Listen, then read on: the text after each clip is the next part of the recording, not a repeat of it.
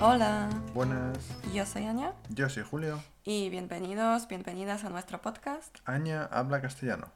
Hoy vamos a continuar hablando de lo que hablamos la semana pasada. La educación en España. Sí, la educación en España. Y la semana pasada os contamos sobre tipos de colegios que hay en España y hoy os vamos a presentar con más detalle de qué consta la educación primaria, la educación secundaria.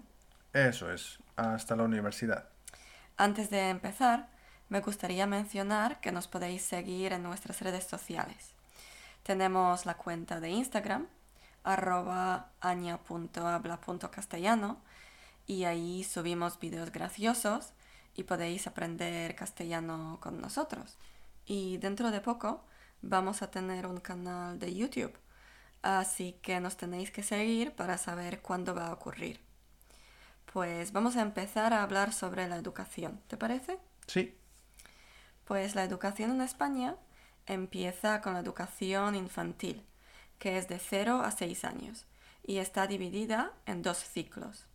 El primer ciclo es de 0, bueno, de 3, 4 meses hasta los 3 años, y se llama guardería, ¿y por qué de 3, 4 meses? porque la baja de maternidad en España dura solo 16 semanas, y los padres ya tienen que volver al trabajo, y los niños no pueden estar solos en casa, obviamente, ¿no? Ujú. Y tienen que ir a la guardia si no tienen abuelos o los abuelos no tienen la posibilidad o no quieren cuidar de ellos. ¿Y el segundo ciclo de infantil? Empieza con los tres años hasta los seis años. No es obligatorio, como el primer ciclo tampoco es obligatorio, mm, pero el primer ciclo hay que pagarlo. Y el segundo, si elegimos colegio público, es gratuito. Hay que destacar que el primer ciclo de infantil es lo que llamamos guardería. Los colegios públicos no tienen primer ciclo de infantil. Eso es. Pero los concertados y los privados sí. Y como has dicho, el segundo ciclo de infantil es gratuito. Está cubierto por el Estado. Sí, eh, lo que provoca que mucha gente piense que el segundo ciclo de infantil pertenece ya a la educación obligatoria. Y no es verdad. Eh, pero luego os vamos a contar por qué tanta gente, por qué tantos padres deciden mandar a sus hijos eh, ya con los tres añitos al, al colegio. Bueno, eh, luego tenemos la educación primaria, que ya con ella empieza la educación obligatoria, con los seis años, y dura hasta los 12 años. Y después, los niños que van al colegio público van al instituto y empiezan la educación secundaria obligatoria, eh, lo que llamamos la ESO con los 12 años y, y- y no con los 14 o con los 15 como en Polonia, ¿no? Y, y bueno, ¿y qué más? Eh, están ahí hasta los 16 años. Eso es. Y si no quieren estudiar más, ¿qué hacen? Ya pueden ir a trabajar con la autorización de los padres, ya que en España la edad mínima para trabajar son 16 años. ¿Qué otra opción hay aparte de trabajar? Bueno, pues también se puede ir a hacer grado medio. Eh, sí, el grado medio te permite obtener la titulación em, como una profesión, ¿no? Que te deja encontrar el trabajo eh, ya el día siguiente. No hace falta estudiar más. Creo que no estaría mal crear algún episodio dedicado a ello, ¿no? Estaría guay. Bueno, sí. El grado medio y el grado superior, lo hablaremos más tarde, lo que dan es lo que has dicho. Estudios de una profesión, de, de una, perdón, de una formación profesional, lo que otorga a la, a la persona que lo estudia el saber una profesión, el ser capaz de ir a un puesto de trabajo y saber trabajar. ¿Y qué profesión, por ejemplo? ¿Un mecánico? Eh, sí, un mecánico, un informático, un carpintero. Y luego en el grado superior ya se realizan estudios más cercanos al nivel universitario. Pero el fin es el mismo que el, que el grado medio, poder aprender una, una profesión. El grado superior lo puedes hacer después del grado, meri- eh, des- después del grado medio, ¿no? Eso es. Eh, Esto, si te parece, lo dejamos para después del bachiller, porque es justamente después del bachiller cuando la gente también decide hacerlo. Vale. Eh, la mayoría de la gente, muchos alumnos, deciden continuar los estudios y hacer el bachillerato, que son dos años, desde los 16 hasta los 18 años. Y se le conoce como la educación post-obligatoria. Sí, algo así. Estos dos años sirven para prepararse para el examen... eh, ¿Cómo se llama? Eh, prueba de acceso a la universidad. Se le conoce como EBAU. Mm. Bueno, sí. mm, Se conoce vulgarmente como selectividad y eh, que son los exámenes como matura en Polonia.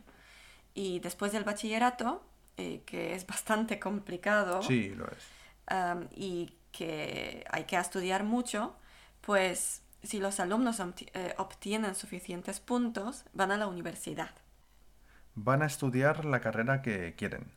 Si tienes suficientes puntos, eh, puedes ir a la universidad donde está la carrera que, que quieras y que esté más cerca de casa. Mm, Bueno, eso dependerá del alumno y del resultado. Mm, Por ejemplo, una de mis alumnas quería estudiar medicina y sacó notas excelentes en su selectividad, pero es muy difícil acceder a la Universidad de Madrid. Hay un montón de competencia y ella no tenía suficientes puntos y tuvo que buscar alguna universidad más lejos de casa eh, para poder estudiar ahí.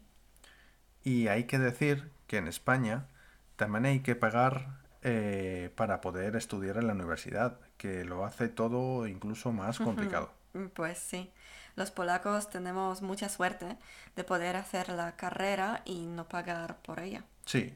¿Y qué opciones hay si no vas a la universidad después del bachillerato? Pues aparte de trabajar, también se puede ir a, a- a grado superior. Antes hemos hablado de, gra- de grado medio y has introducido un poquito ya el grado superior, que son estudios superiores profesionales.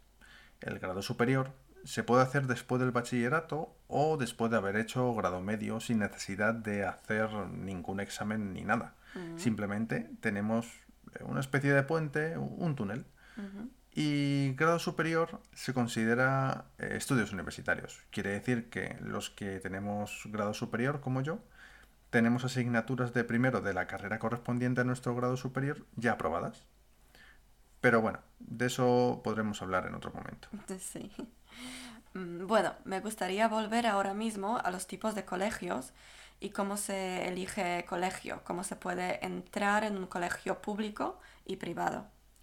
Creo que ya lo hemos comentado antes, pero hay que destacar que en el colegio público solo se puede hacer la educación infantil y primaria, y después tenemos que ir a otro centro que se llama instituto, donde se hace la educación secundaria obligatoria y el bachillerato.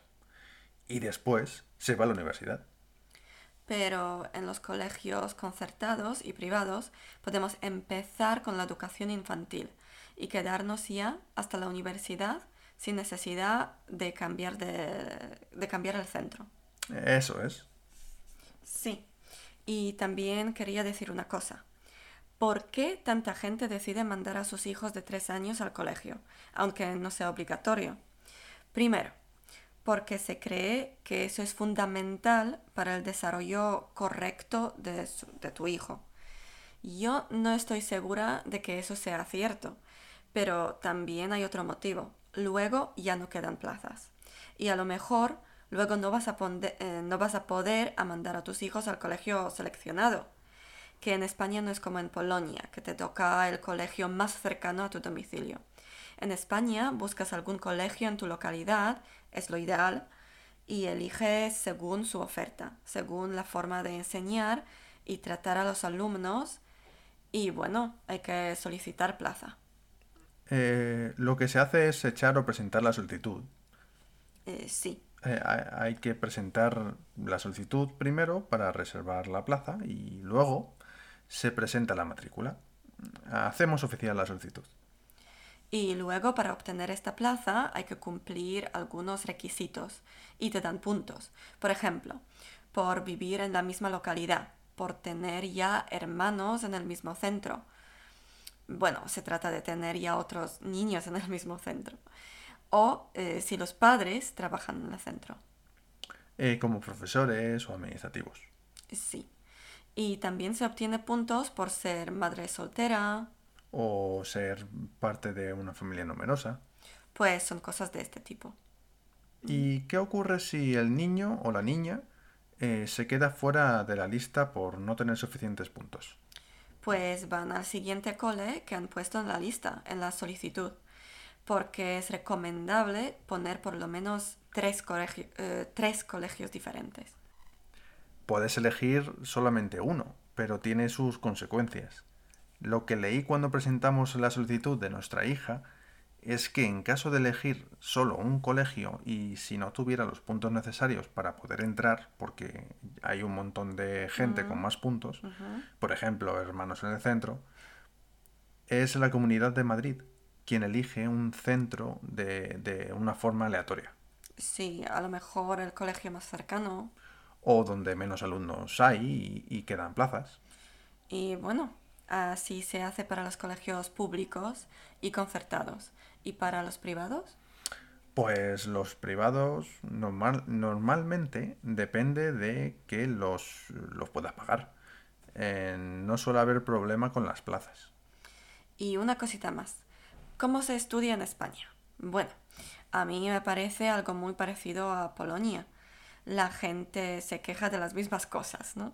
De aprender demasiadas cosas de memoria en vez de pensar de forma crítica de repetir siempre el mismo material como en historia o en inglés y bueno, de muchos exámenes. Se parece mucho. y, bueno, creo que ya está. Mm, ya está. La semana que viene vamos a hablar sobre las cosas sorprendentes para los polacos en España. Cosas que me sorprendieron a mí. Pues muchas gracias por vuestra atención y nos escuchamos la semana que viene. Adiós.